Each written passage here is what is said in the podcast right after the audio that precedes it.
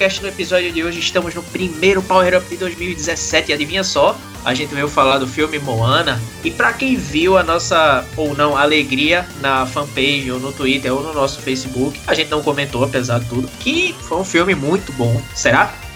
No episódio de hoje tem eu e o Eduardo. Tamo aí. O Caranguejo Brilhante é o melhor personagem do filme.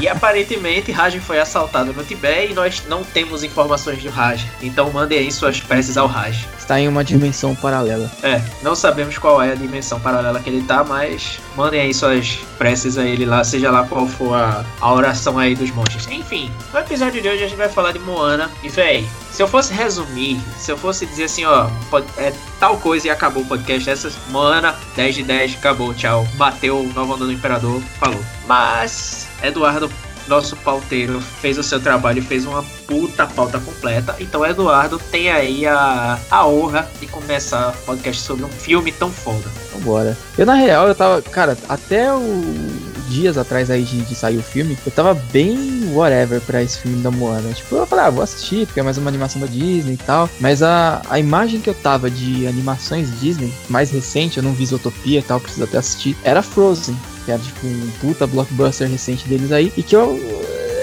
assisti, achei legalzinho, mas assim, tipo um filme 7 de 10, 8 de 10 no máximo. Então eu não me empolguei tanto porque eu tava com isso na cabeça, né? E aí eu fui assistir para gravar e puta que pariu, cara. Que filme foda. Ele é. Tipo, ele busca muito de culturas assim, que não são muito abordadas no, no, mainstream assim de filmes, né, principalmente de animação, que é aquela cultura maori, galera mais da Polinésia, neozelandesa e tal, e que é bem legal, é uma parada bem tribal, bem indígena até. E criou uma nova princesa, digamos assim, fodástica, que é a, a Moana. Tem o, o semideus lá, que é o, o Maui, que é o Léo Stronda da parada lá, o monstrão. Maui é, Stronda. Que, inclusive, tem. Tipo, a gente vai falar isso depois mais pra frente, mas a, a, toda a arte do filme é muito foda. E na parte do Maui que eu gosto é que todas aquelas tatuagens do corpo dele lembra muito o, o que a gente via muito no filme, no, no desenho também, na série animada do Hércules. E não à toa, né? Porque tem uma galera de, da época da direção de arte do Hércules trabalhando nesse filme. Então você vê que mesmo na época do Hércules, eu lembro, tipo, de quando assisti o desenho, que tinha, por exemplo, uns vasos que tinham uns desenhos meio tribais, assim, e os desenhos se mexiam durante as músicas, os musicais, coisa do tipo. Então é a mesma coisa, as tatuagens dele, elas, tipo, têm vida, digamos assim. E é muito bem feito, é muito legal. É tipo um, meio que um personagem a mais, as tatuagens no corpo do, do Maui que é um personagem muito foda. Mas fala, vamos começar falando assim sobre o geralzão do, do que é a, a temática do, do filme, né? Que Pedro puxou essa logo que ele viu o filme, ele viu primeiro do que eu, né? Inclusive, ô Pedro, você tem uma história boa, né, de quando você foi assistir o filme. Fazer aqui logo o jabá do Cinemark, né? o fato de que eu fui de novo para o cinema aqui perto, o Cine System. E eu resolvi o quê? Vamos ver na sala Cinepic, né? A melhor sala, tipo, quase IMAX ou não. E a gente resolveu pagar mais caro no ingresso e tinha menos gente lá. Quando a gente senta, começa os trailers, aí do nada faz aquelas alternações para passar os comerciais e tal. Mano, deu tela azul na porra do projetor do filme. Isso é muito tigrada, velho. É coisa de brasileiro mesmo, tá ligado? Aquela tela azul de Windows XP safado. Caralho, mano.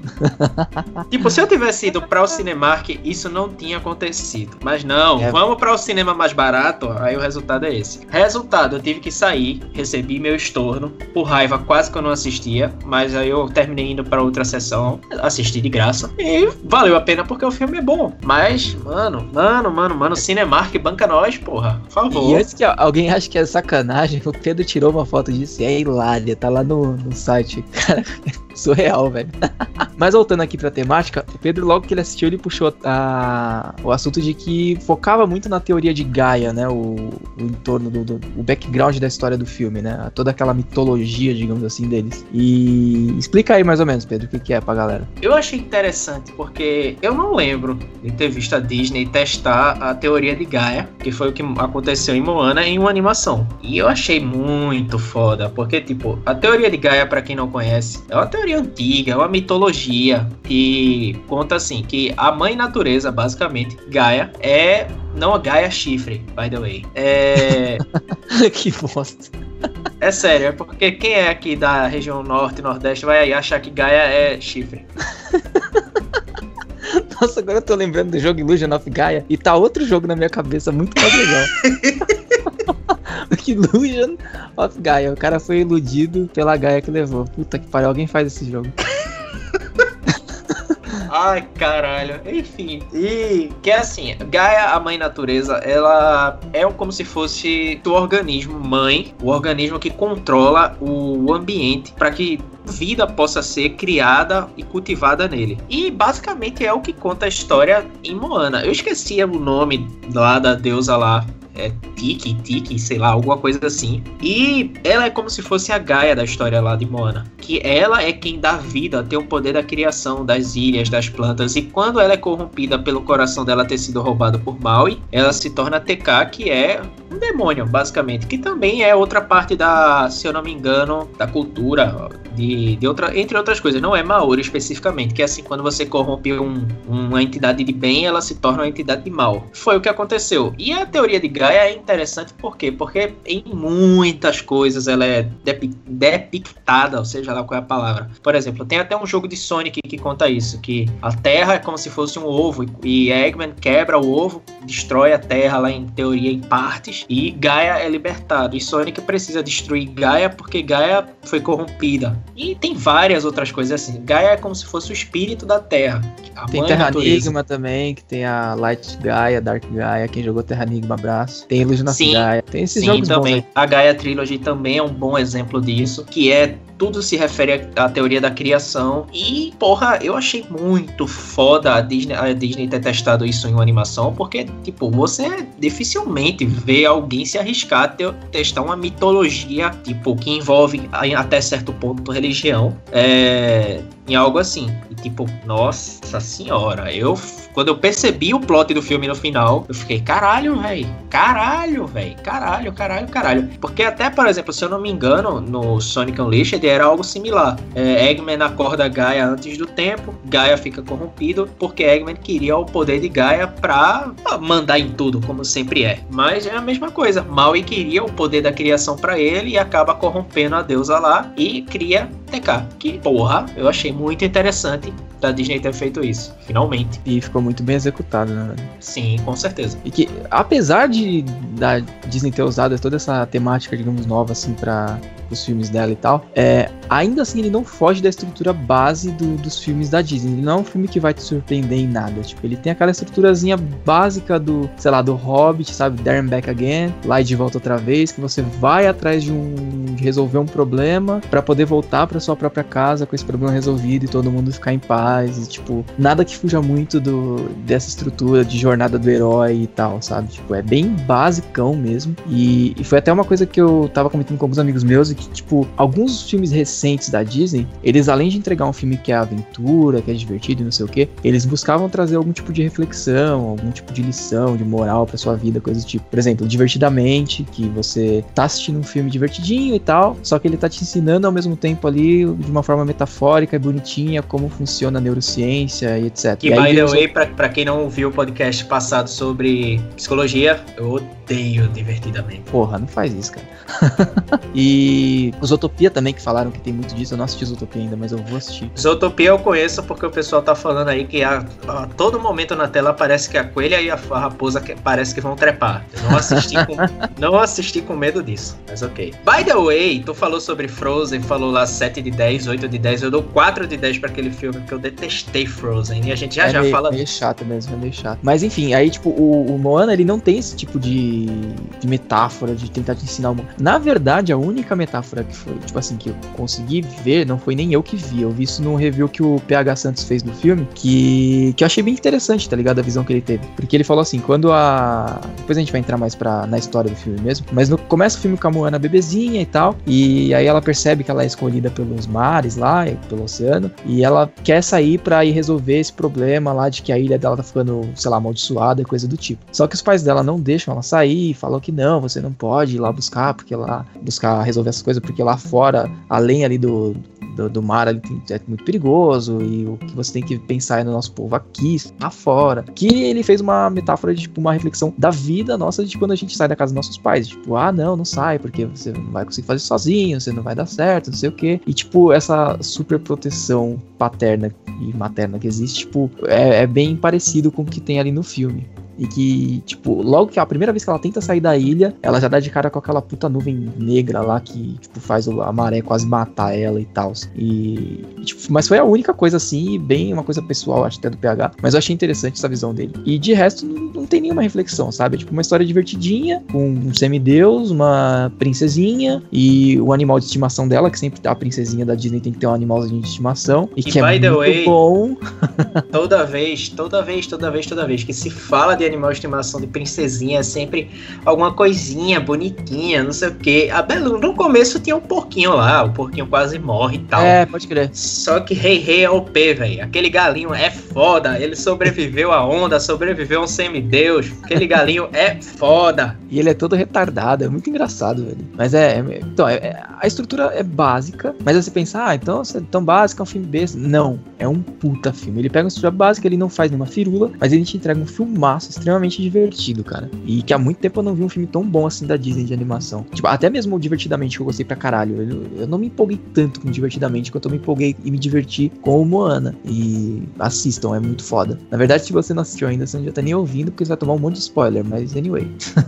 e outra coisa que eu achei interessante, que teoricamente é cultura Disney, eu não tô criticando, eu tô achando um ponto positivo, porque já é quase como uma running gag dentro da Disney, isso já eu acredito eu. É que tal qual antigamente a Disney reciclava animações entre filmes, o que eu acredito era Bela e a Fera e eu acho que Branca de Neve teve a reciclagem da cena de dança. Aqui em Moana a gente teve coisas similares, além do, do óbvio e cenários reciclados, a gente teve, até porque precisava, né? A gente teve coisas, detalhes assim que tipo, só quem é detalhista vai perceber mesmo. Por exemplo, um exemplo que eu achei fácil, você pega as crianças da época de Moana, quando ela ainda tá, na medida que ela vai crescendo, você percebe nas cenas. Tem as crianças brincando assim no canto. Aí, tipo, você percebe o rosto das crianças do jeito que elas são, tipo do desenho tudinho, beleza. Aí se passa os anos lá, ela já tá mais velha, as crianças ainda estão lá da mesma idade, as crianças não envelheceram. Se passa mais uns anos, ela tá adulta, as crianças estão lá do mesmo jeito, não envelheceram. Tipo, eu não sei se é porque eu sou meio que de achar que todo mundo ali daquela área asiática é tudo igual,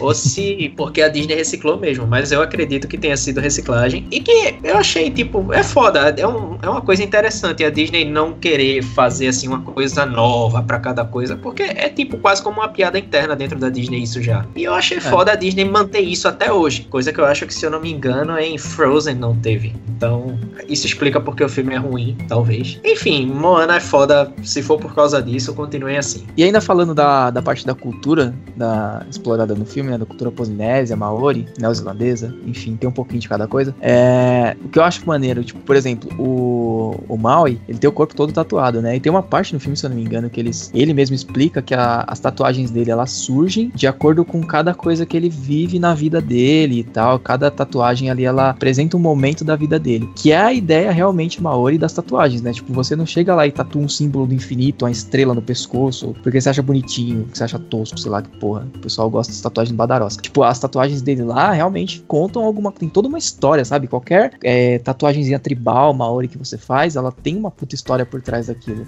Assim, tipo, falando da cultura dos caras, né? Não você ir num tatuador e fazer uma tatuagem Maori, mas assim, pra cultura deles, né? Cada tatuagem tem um puta significado. Por mais que olhando assim sejam só rabiscos, é, mas todos aqueles rabiscos têm algum significado para eles e eles abordam isso no filme, isso é bem foda. Uh, também o que eu achei muito da hora que tem, que muita parte das as músicas e.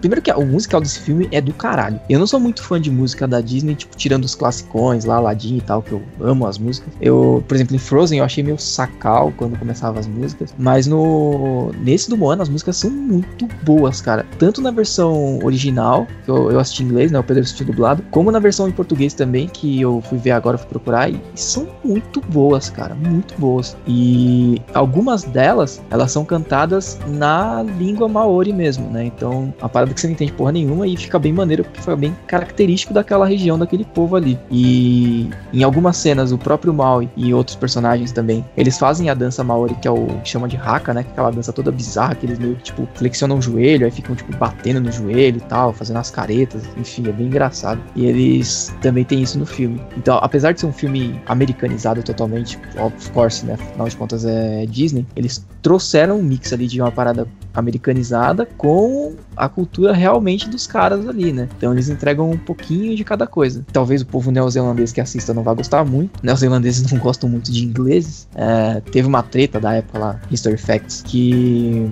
os ingleses chegaram nas terras lá da Nova Zelândia, né? E levaram pro povo maori meio que um tratado para eles assinarem. Só que o tratado estava em inglês. E os maoris, óbvio, não falavam inglês. E aí eles só concordaram, confiaram no que os caras falaram. E o tratado era mais ou menos: ah, tudo bem, vocês podem continu continuar vivendo na terra de vocês, mas agora ela é minha. E ah, vocês também não podem mais falar maori, vocês têm que aprender inglês agora. Tipo, bem coisa escrota de países coloniais, enfim. É, mas apesar de, disso tudo, o filme ele não, não acho que ele. Tipo assim, ele não dá pra fazer um filme inteiro em língua maori, tem que ter a parte em inglês. Mas ainda assim eles respeitaram essa cultura original dos caras, assim, sabe? Tipo, isso ficou bem foda. E um mega PS pra parte das músicas é que, tipo, até nas partes que o filme se arrasta um pouco na história, você tem piada da Disney ali. Eu acredito que aquilo ali deve ter sido alguém teve uma ideia de botar aquilo ali. Tem uma parte que eles estão no barco, Moana se vira pra Maui e Maui fala: Ó, se você for cantar, avisa pra eu sumir. E mano, eu ri muito com aquilo ali, porque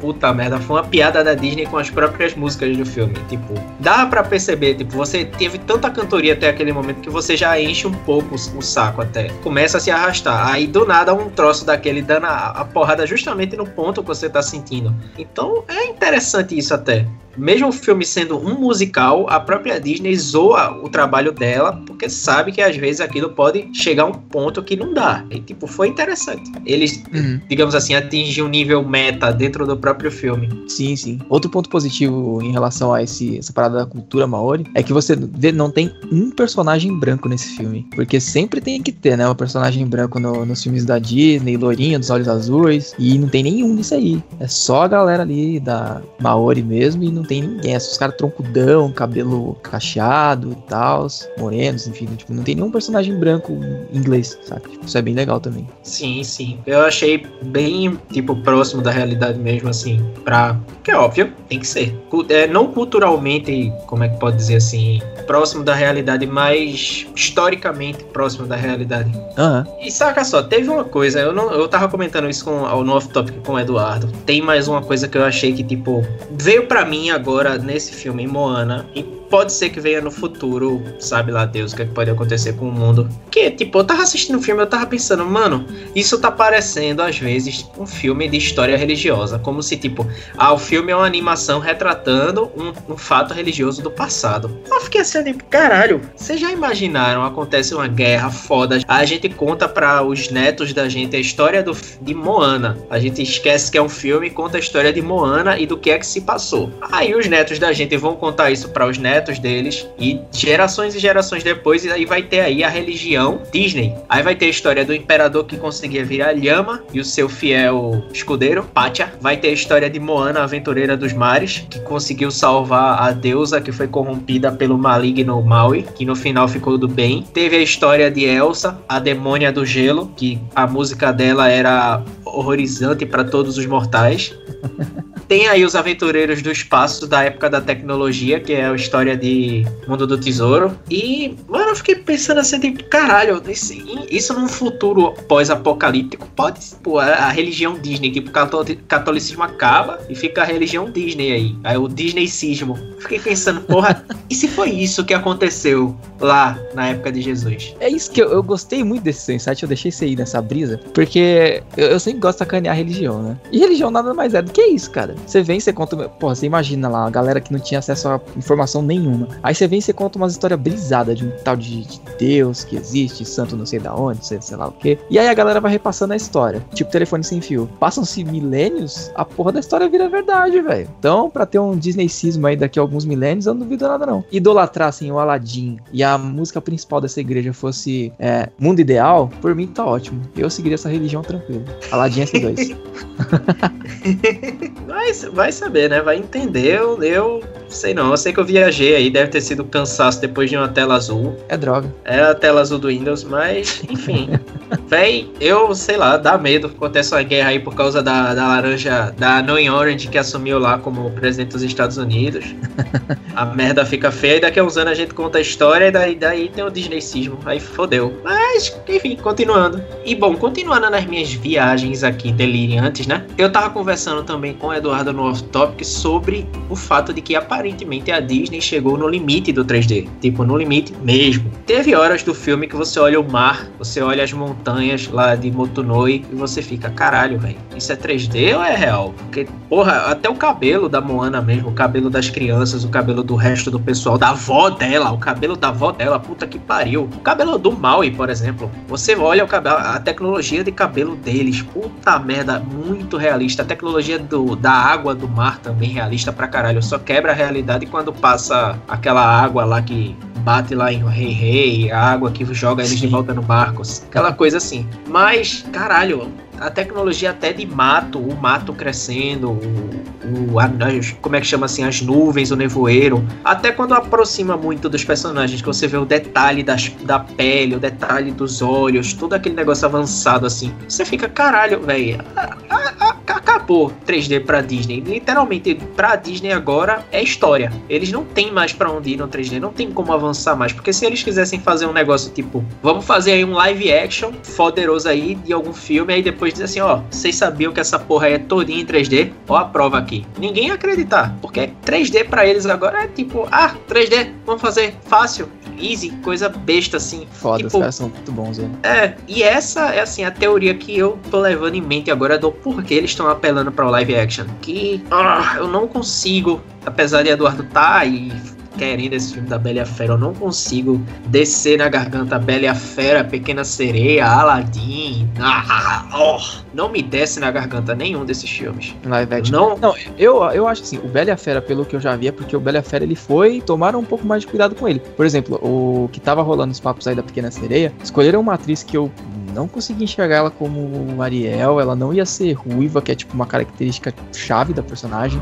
já até desistiu, já, ela não vai mais fazer o papel, enfim. O, o Aladdin eu não quero que seja feito live action, porque eu amo muito o filme do Aladdin e eu ficaria com muito medo de cagarem nele. Mas o Bela Fera, eles fizeram um casting fudido, tipo, eles respeitaram muito a animação, cara. Você vê no trailer, tipo, cenas que são idênticas ao, ao desenho em live action e que é foda, cara. E a história da Bela Fera é muito legal, saca? Então, tipo, eu tô muito empolgado pra esse filme. Não vai fugir muito do que é animação, vai ser só ver o filme que já é foda, só que com pessoas. Vai ser maneiro. Essa parte que você falou do 3D que tá muito foda, não sei o que, que a equipe foi gigantesca, né? Mas ainda assim, vale lembrar e ressaltar que tivemos uma brasileira trabalhando na, na parte de animação aí do, do Moana, que é a Natália Freitas, né? E ela trabalhou na parte de texturas, colorindo elementos cenários e tal, do, do cenários de fundo, enfim, aquelas ilhas e tal. E, tipo, porra, é muito foda ter um brasileiro num trampo fudido desse, é muito legal. Pra quem tiver mais curiosidade, ela gravou um Nerdcast esses tempos aí com os caras lá sobre é, Digital Artist e artista digital, acho que é o nome nome do Nerdcast. Procurem lá, ela parece ser bem legal e,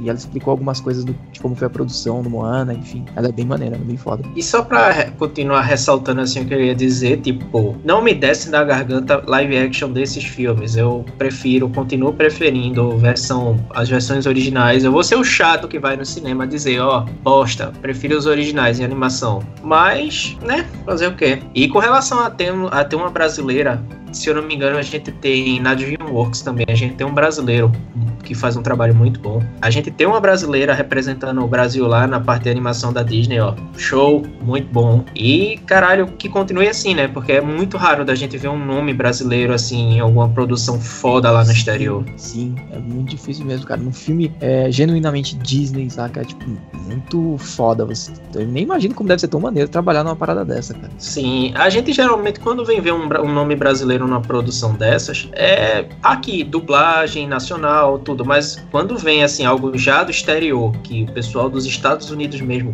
lá fora comenta que tem, caralho, você já fica, porra, Brasil, caralho, finalmente. Sim, bem maneiro.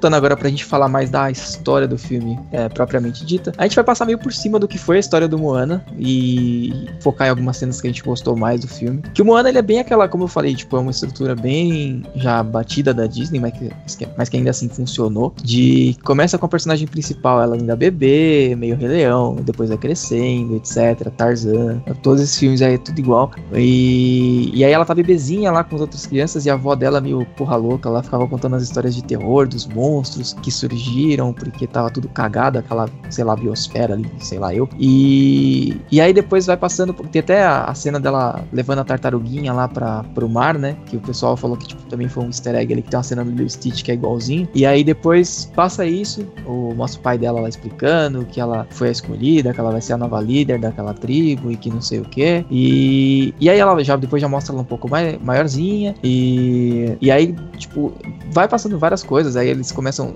se eu não me engano, é quando começam as frutas de lá começam a ficar todas escuras, né? Porque eles explicam o porquê que. Tem a história do Maui, que ele roubou a pedra lá da, da Gaia, que eu não lembro o nome. E aí com isso ela virou aquele bicho de lava. E aí começou, tipo, no lugar que o Maui tava, tomou a nuvem negra lá e, e apareceu aquele monstro. E o Maui foi jogado no fundo do mar. E, etc. E aí ficou meio que amaldiçoada a parada toda, né? E aí começou na ilha onde eles moravam, é, algumas, os cocos começaram a ficar todos, tipo, tudo preto, começaram a ter alguns indícios de que talvez essa maldição, essa nuvem aí estivesse chegando para lá onde eles moravam, né? E, e aí rola muito do que eu, eu gostei que, tipo, eles mostraram no, nesse personagem no Maui, de que é a mania que a gente sempre tem de condenar e ter medo de tudo que a gente não entende. Porque a partir do, desde o do começo do filme até mais ou menos a metade, quando o Maui realmente aparece, você encara o Maui como o, grande vilão do filme. Porque eles falam que não, a culpa de tudo é do mal, e porque o mal tirou a pedra, porque o mal fez tudo isso, e por culpa dele começaram a surgir monstros onde não tinham, começou a surgir um monte de monstros no meio do mar, e que não sei o que. E aí você começa, vai,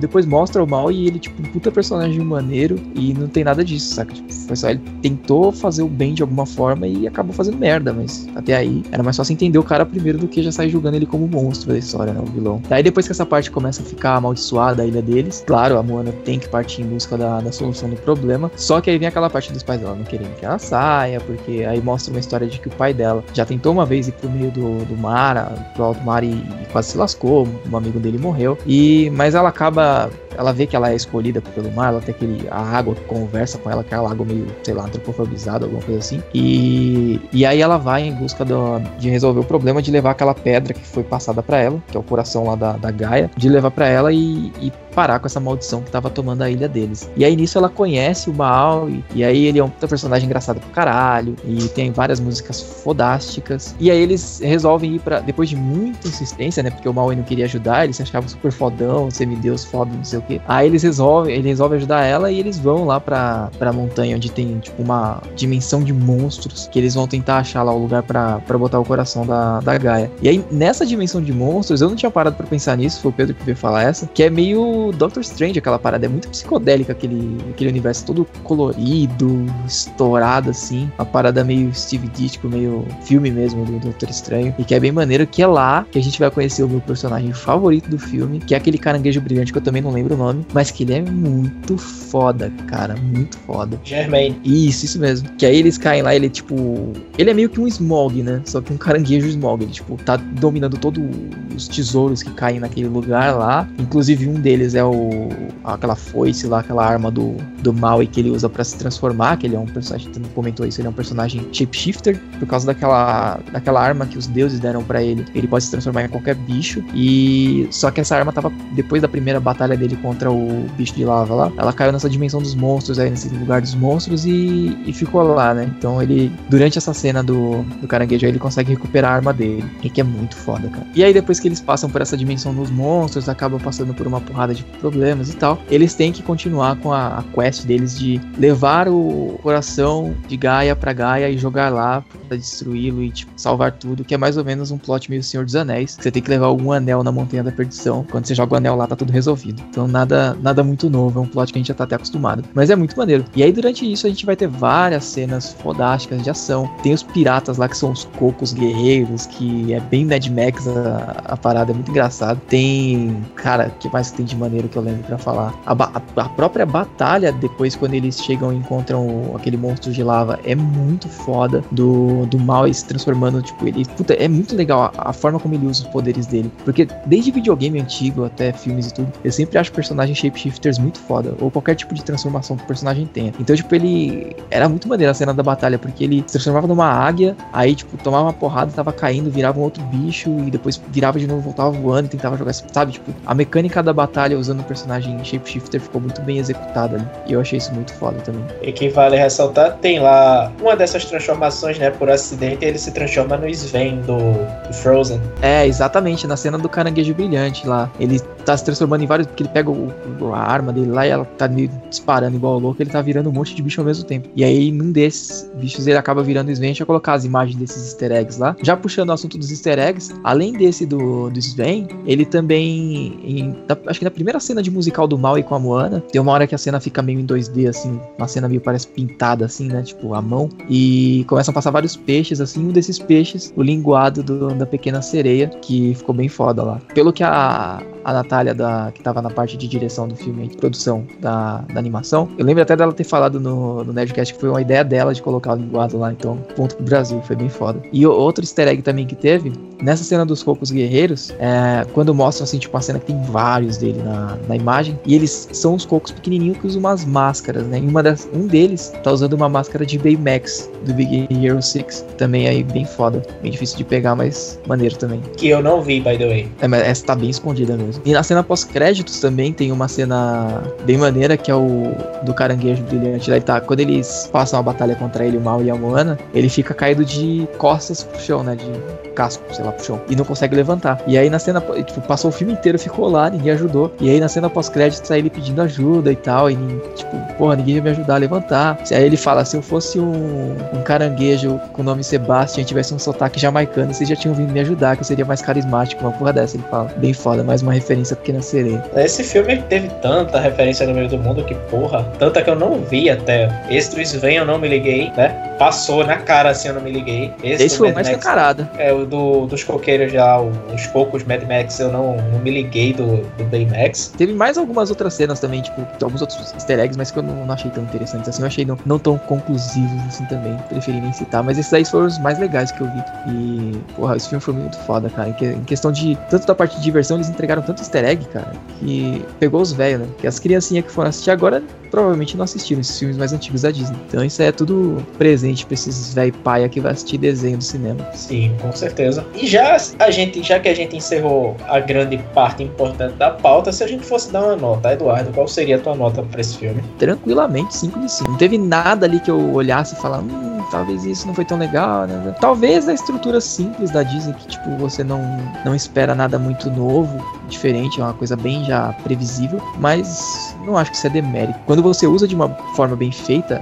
é tranquilo. Eles só foram no, no óbvio, não tiveram tanta coragem assim de fazer, de entregar uma coisa mais diferente, mas não que isso tenha ficado ruim, ficou ótimo. Sim, eu também concordo. Grau, gênero, 10 de 5 de 5, 10 de 10. Porra, velho. Apesar do, dos pesares lá na bosta do cinema, né? Cinemark Banca Nós, que eu tive que enfrentar, o filme foi lindo. As músicas em português muito bem cantadas. Eu esqueci até o nome do cara que dublou o Maui. Saulo Vasconcelos. Isso, Saulo Vasconcelos, que o cara mandou muito bem junto com a menina que fez a Moana. E, velho, simplesmente muito bom. Foi um dos melhores filmes dublados Disney que eu assisti recentemente. É a única animação Disney que eu me arrisco a colocar parelhado com a minha animação Disney número 1, um, que é Nova Onda do Imperador. Nossa senhora Nossa senhora, valeu o ingresso, que foi de graça, mas valeu. A raiva que eu tive no cinema, aliás, valeu a raiva que eu tive no cinema, foi muito bom.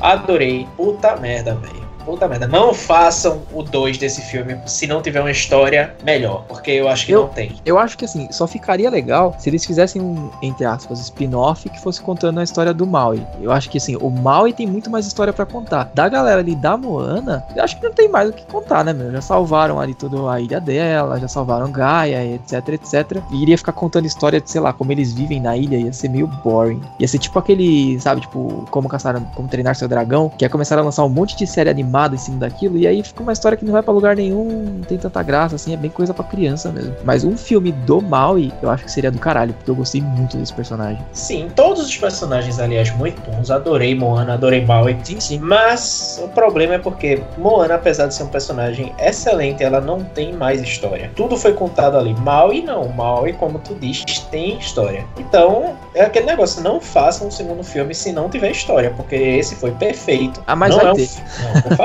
não é um filme que precisa de, de trilogia, essas coisas assim. É um filme que ele solo, puta merda, entra na história, velho. Se segura Entra tranquilo. na Mas é, história. a Disney tem essas manias, cara. Ela lança um filme, aí faz uma sucessão, e ela en- enche o saco pra ter sequência, porque dá dinheiro, né? Tipo, vai, o Detona Ralph, se você for parar pra pensar, ele não tinha mais pra onde ir de história. E vai ter o Detona Ralph 2 ano que vem, então. Ah, a não ser que tenha aí Mario, Sonic, e etc. Eu. Esperamos que sim. É, porque fora isso. Hum, não sei. Mas é, né? Paciência. Vou te explicar, já saquei. Minha magnitude pode constranger. Você tá chocada, eu sei. É adorável. Os humanos nunca vão surpreender. Vem com papai, cola em mim. Pode botar fé, sou mal e pode crer. Alguém como eu jamais nasceu. Tá olhando para um semideus. Vou te dizer então que nada pelo mar, o sol, o ar. Eu arrasei, eu já sei de nada.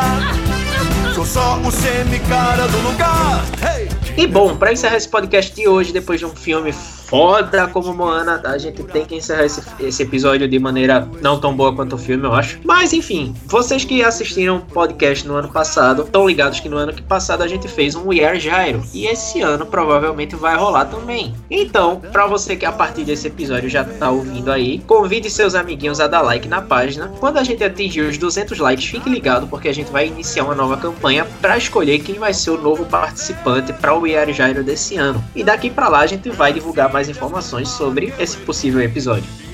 E para finalizar o episódio de hoje, como vocês sabem, só teve eu e Eduardo e Raj tá aí transcendendo para outra dimensão. Vai mandar algum abraço, Eduardo? Não sei. Vou mandar um abraço pro The Rock. Ficou muito foda a dublagem dele do, do Maui, cara. Eu achei, eu, eu, sinceramente, quando eu vi que ia ser ele que ia dublar o, o Maui, porra, animação, você vai ter musical, você vai ter a porra toda. Você acha que acho né, ele faz a parte musical, enfim. Eu fiquei, meu, pô, o cara é só músculo, velho. Não vai ficar legal isso aí. E ele mandou bem pra caralho. Ficou muito foda a versão americana do Maui. Já eu digo isso sobre a versão brasileira, apesar de ter visto a a americana, mas ter gostado mais da brasileira. Mas cada um, né, com suas ideias aí do filme. Eu- ainda Anyway. não vi a brasileira, mas eu vou assistir ainda dublado porque eu vi que a dublagem tá foda, né? Assista, ficou muito bom. Anyway, eu não vou mandar um abraço pra ninguém, mas mandar um abraço pra pizza que tá me esperando aí eu esquentar ela. E a gente encerra esse episódio por aqui. Pra vocês que querem aí curtir o podcast, se liguem aí no facebook.com barra cartuscast. Tem também o nosso Instagram no arroba cartuscast, que Eduardo ainda não atualizou. E eu possivelmente eu não sei se eu vou poder atualizar hoje ou amanhã, mas se eu puder irei. E também tem nosso iTunes, que é Cartuscast, é só procurar lá. Tem o canal do YouTube, você pesquisa lá Cartuscast, tem os gameplays da gente, incluindo o gameplay mais recente de Power Rangers. No site você pode baixar o MP3 e ouvir pelo player web lá do Stitcher, que é uma porcaria, mas enfim, o já teve reclamação desse negócio, ninguém gosta desse negócio. Eu vou mudar, eu vou mudar, prometo mudar. Quando eu achar um que presta, eu mudo. E só. Nesse episódio a gente fica por aqui e a gente se vê. Rapaz, a gente se vê. Eu queria dar spoiler, mas eu não posso. Se liguem aí que dia 27 de fevereiro é aniversário do podcast, hein? Mandem aniversário aí, a gente aceita doação, action figure, Bolo. entre outras coisas. Bolo, Salgado, coxinha. coxinha, brigadeiro. Puta que pariu, mandem brigadeiro. Pois é, a gente fica por aqui nesse episódio. A gente se vê semana que vem, sabe-se lá com qual episódio. E falou!